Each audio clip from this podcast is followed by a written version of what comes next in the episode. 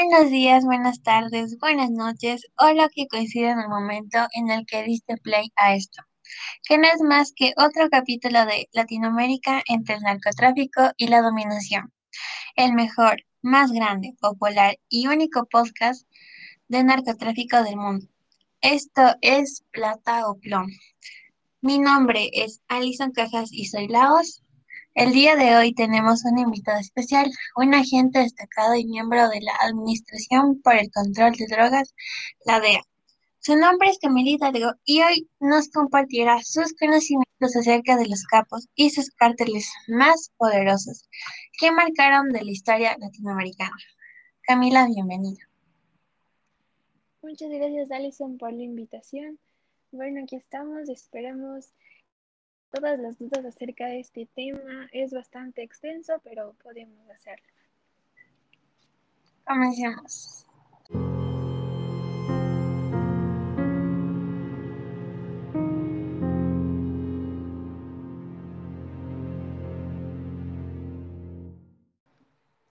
Bueno, la televisión y los periódicos se han encargado de convertirlos en celebridades a pesar de sus actos. Estamos hablando de los narcotraficantes, ¿no? Su fama, sus grandes cantidades de fortuna, miedo y la admiración que despiertan en propios y extraños. Bien, nos han dicho que las drogas constituyen un negocio para pocos y la muerte para muchos.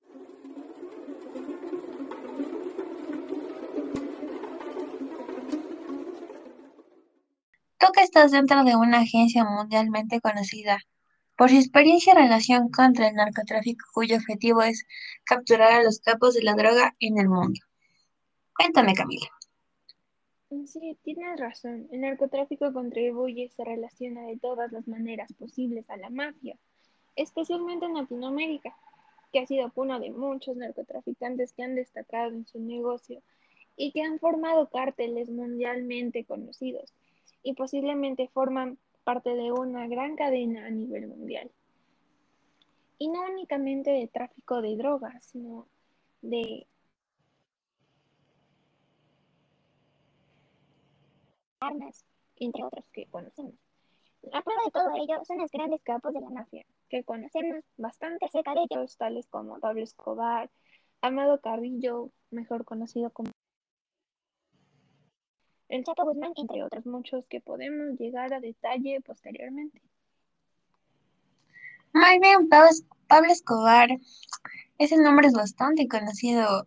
Él sí es un narcotraficante eh, bastante conocido y más en Latinoamérica.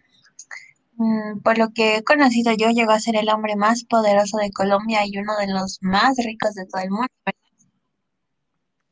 Eh, sí, exactamente. Si me permites, te puedo contar una breve historia acerca de este capo de la mafia que ha llegado a tener, ha sido, llegado a ser bastante conocido a nivel mundial. Con mucho gusto, cuéntame. Mira, Pablo Emiliano Escobar Gaviria, el zar de la cocaína, fue hijo de un administrador de fincas y de una maestra rural. Escobar trabajó desde su niñez en diversos oficios, lavando coches o ayudando en los mercados. Se introdujo en el tráfico de marihuana y finalmente en el de cocaína.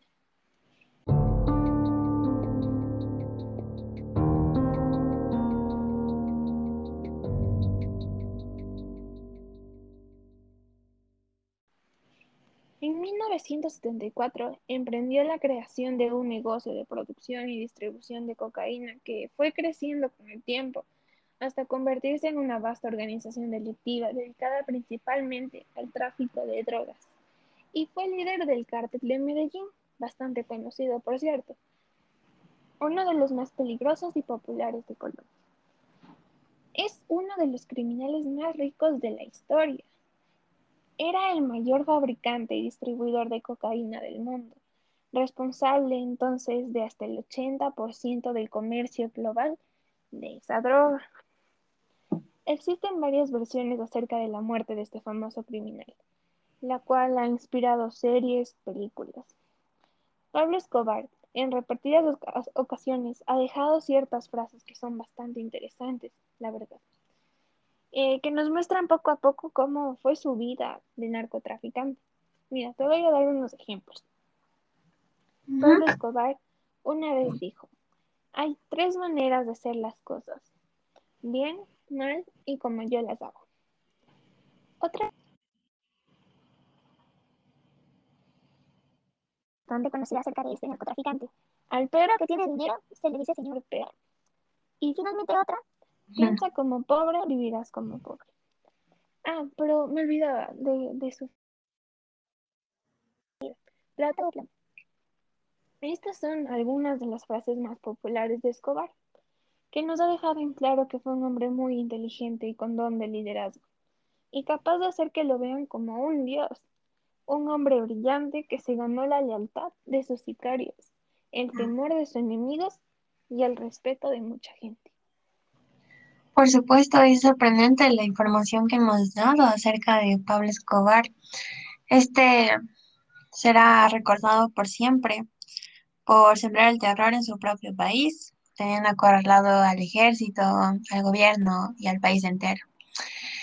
Pero de igual manera también será defendido capa y espada por algunos de sus paisanos, como los conocemos en Medellín, quienes todavía le rinden culto a don Pablo, ya sea por las obras sociales que hizo en la ciudad y por su buena voluntad, digámoslo entre comillas, al ayudar a comunidades pobres, ¿verdad? Claro, todavía existen bastantes personas que le rinden culto, así como lo has dicho, porque todo niño que nace en Colombia sabrá quién fue Pablo Escobar y lo que representa. Aunque él mató, sobornó a quien fuese necesario para consolidar su negocio, ¿sabes? Y también internacionalizó la droga y mostró cuando el narcotráfico surge en un estado corrupto y profundamente susceptible, su empoderamiento y éxito viene casi como un efecto secundario. Vaya, conocer el tipo de vida que llevan estas personas en la vida del narcotráfico es impresionante, ver el montón de dinero que tienen, toda la fama que se han ganado. En este caso, Pablo se ganó tanto buena como mala. Pero por lo que conozco por lo que mencionamos al principio, otro gran reconocido capo de Latinoamérica es Amado Carrillo, ¿no? Conocido como el Señor de los Cielos. Claro, tiene...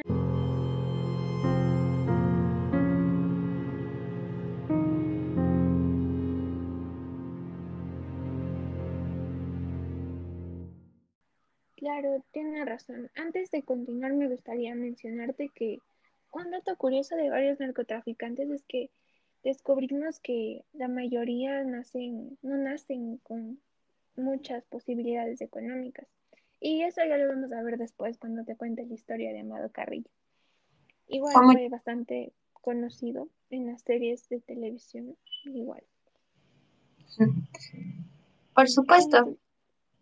Entonces, bueno, si me permites, te empiezo a contar la historia. Claro. dice que Carrillo Fuentes era un hombre prudente.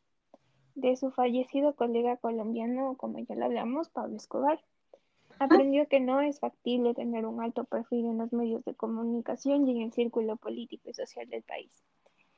Entró al negocio de la droga gracias a su tío Ernesto Fonseca Carrillo, alias Don Neto, quien le supervisaba sus bodegas de marihuana. Claro, su relación con Pablo Escobar, como lo mencionaste antes, supongo que debió haber sido muy cercana, aunque sobre su vida en general desconozco. Ok, mira, te explico. Amado Carrillo Fuentes nació en Guamochito, una pequeña localidad de la región de Sinaloa, a pocos kilómetros de Culiacán, el 17 de diciembre de 1956.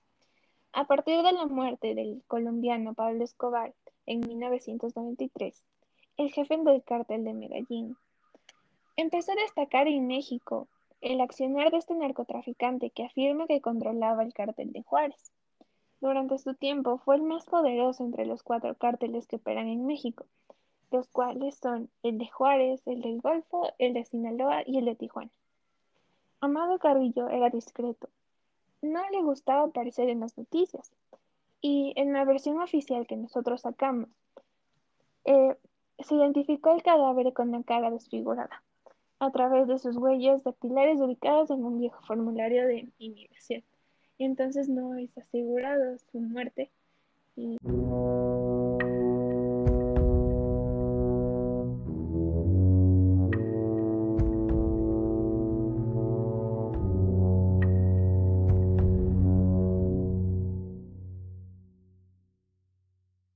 Claro, es bastante curioso lo que me cuentas porque, bueno, yo sí he visto casos en los que se suelen disfrazar para que la DEA no los identifique, pero eh, lo único que no les beneficia son las huellas dactilares, porque eso no, no se puede cambiar, pero por lo visto este capo eh, ha sido muy difícil encontrarlo, por lo que no le gustaba aparecer en las noticias, mientras que otros eh, les gustaba ser famosos, ser conocido por la gente, pero ya vemos que no todos los capos son muy afanes de aparecer en la televisión. Pero es bastante curioso, te lo menciono otra vez, conocer sobre la vida pasada de los narcotraficantes y más cuando intentan no ser descubiertos por las autoridades, como te lo dije, este eh, señor de los cielos no le gustaba por lo visto aparecer en la tele.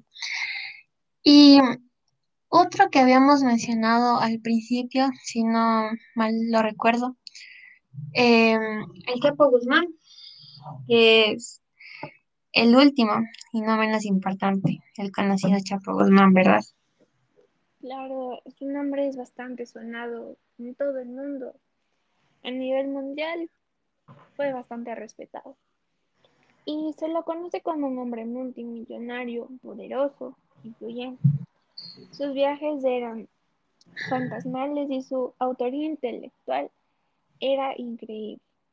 Produjo sangrientas batallas entre miembros de su cártel, sus rivales, y ocupó una lista en el FBI, en Interpol y en nuestra organización. Era uno de los más buscados de todo el planeta. Era el legítimo dueño y señor de esta lucrativa compañía transnacional de tráfico de drogas. Entonces se podría decir que es una persona demasiado importante para las autoridades y hasta, sé como me, como me cuentas, ha muerto gente por, por esta persona llamada Chapo Guzmán. Qué impresionante que hasta hay personas que dieron su vida por defenderlo, ¿no? Aunque también, por lo que ha ido, ha sido catalogado como el indudable soberano del narcotráfico. Y hasta se han creado infinidad de narcorridos en su honor. Y sobre él giran, como lo hemos visto bastantes veces, varias leyendas hasta el día de hoy en la actualidad. Mira, en las series y películas que podemos observar sobre narcotraficantes, quizás nos explican una parte de la historia, pero aquí te voy a contar el lado que no conocemos de el Chapo Guzmán, algunos como su nombre su nombre completo, muchos los conocemos por sus alias, pero más no lo reconocemos por su nombre completo. Entonces, mira, su nombre es Joaquín Archibaldo Guzmán Loera. Nació el 4 de abril de 1957 en una pequeña vereda, La Tuna, Badiguato, la Sierra de Sinaloa. Desde chico fue definido como una personalidad audaz, temeraria y de fuerte coraje. El Chapo Guzmán organizó su propio cartel, conocido como el de Sinaloa, famosísimo, en 1989. Tan solo un año después, Guzmán era uno de los hombres más buscados, tanto en nuestra organización como en la del FBI, y era estimado como uno de los narcotraficantes más poderosos de todo México. Yo no me equivoqué al principio al elegirlo usted porque la información que usted me da es realmente impresionante, gente, Camila. Es sorprendente escuchar que el Chapo pudo crear, digámoslo así, por sí solo su propio cartel ya, ya vemos y conocemos por qué es tan peligroso y poderoso, ¿no? Sí, exactamente. Como tú lo dices, Aunque no queramos, estos narcotraficantes que han empezado desde abajo, desde, desde lo más mínimo hasta llegar a tener millones y millones de dólares, pues no podemos negar que son mentes criminales bastante que han sido capaces de manejar haciendo para que nos consideren en un semblante como de un dios, que le tengan una lealtad, como tú mismo lo dijiste, de dar su vida por ellos. Entonces,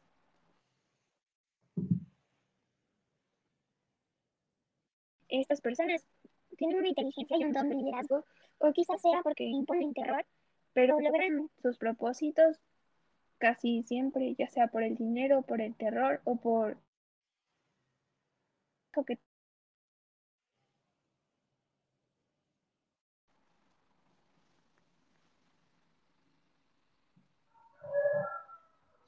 Es muy importante lo que mencionas, ¿no?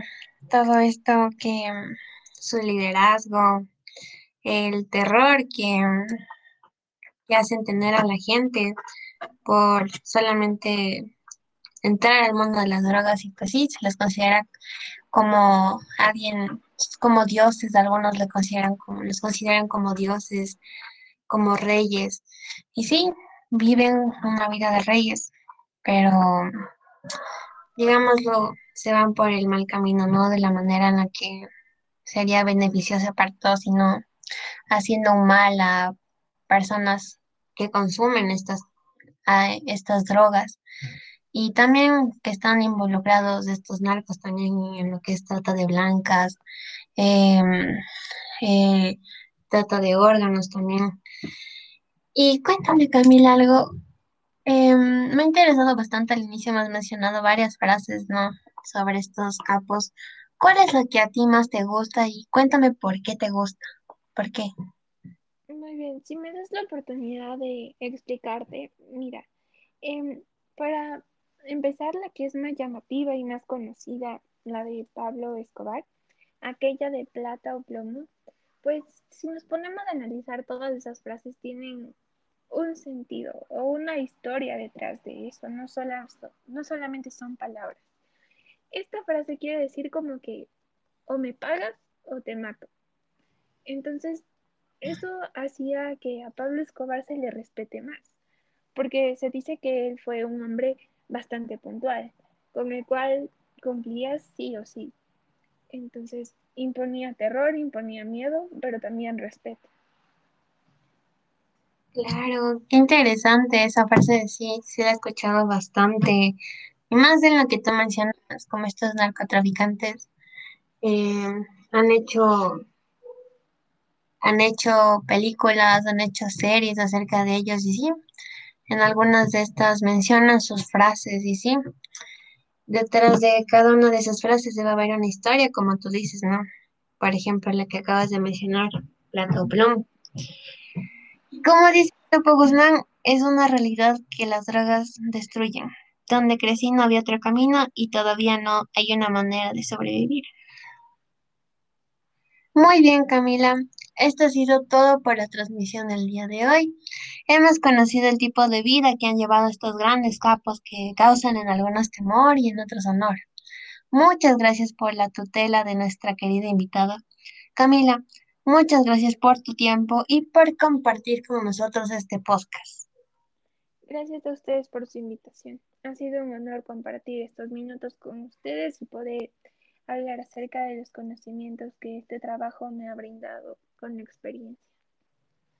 Muchas gracias otra vez, Camila. Espero les haya gustado esta transmisión. Esto fue Latinoamérica entre el narcotráfico y la dominación. No te pierdas de nuestra siguiente transmisión. Hasta luego.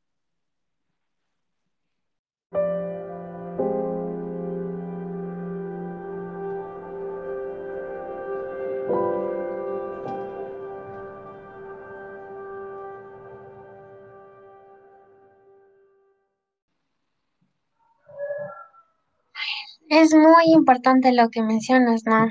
Todo esto que mm, su liderazgo, el terror que, mm, que hacen tener a la gente por solamente entrar al mundo de las drogas y pues sí, se les considera como alguien, como dioses, algunos le consideran como, los consideran como dioses, como reyes.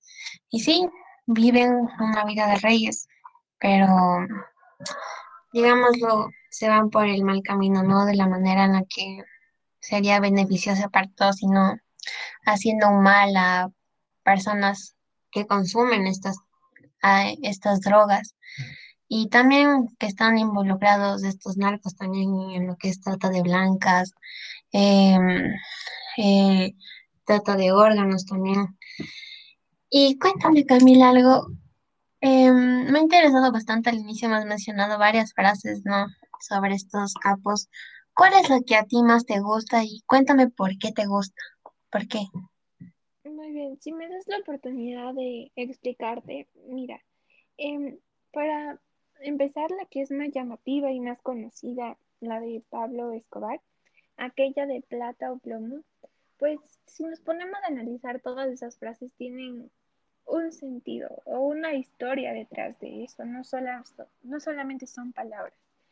Esta frase quiere decir como que o me pagas o te mato.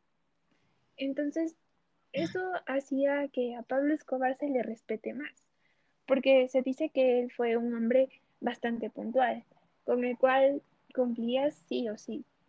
Entonces, imponía terror, imponía miedo, pero también respeto. Claro, qué interesante esa frase, sí, sí la he escuchado bastante. Y más en lo que tú mencionas, como estos narcotraficantes eh, han hecho, han hecho películas, han hecho series acerca de ellos y sí, en algunas de estas mencionan sus frases y sí, detrás de cada una de esas frases debe haber una historia, como tú dices, ¿no? Por ejemplo, la que acabas de mencionar, Plato Plum. Como dice Topo Guzmán, es una realidad que las drogas destruyen. Donde crecí no había otro camino y todavía no hay una manera de sobrevivir. Muy bien, Camila. Esto ha sido todo por la transmisión del día de hoy. Hemos conocido el tipo de vida que han llevado estos grandes capos que causan en algunos temor y en otros honor. Muchas gracias por la tutela de nuestra querida invitada. Camila, muchas gracias por tu tiempo y por compartir con nosotros este podcast. Gracias a ustedes por su invitación. Ha sido un honor compartir estos minutos con ustedes y poder hablar acerca de los conocimientos que este trabajo me ha brindado con la experiencia. Muchas gracias otra vez, Camila. Espero les haya gustado esta transmisión. Esto fue Latinoamérica entre el narcotráfico y la dominación. No te pierdas de nuestra siguiente transmisión. Hasta luego.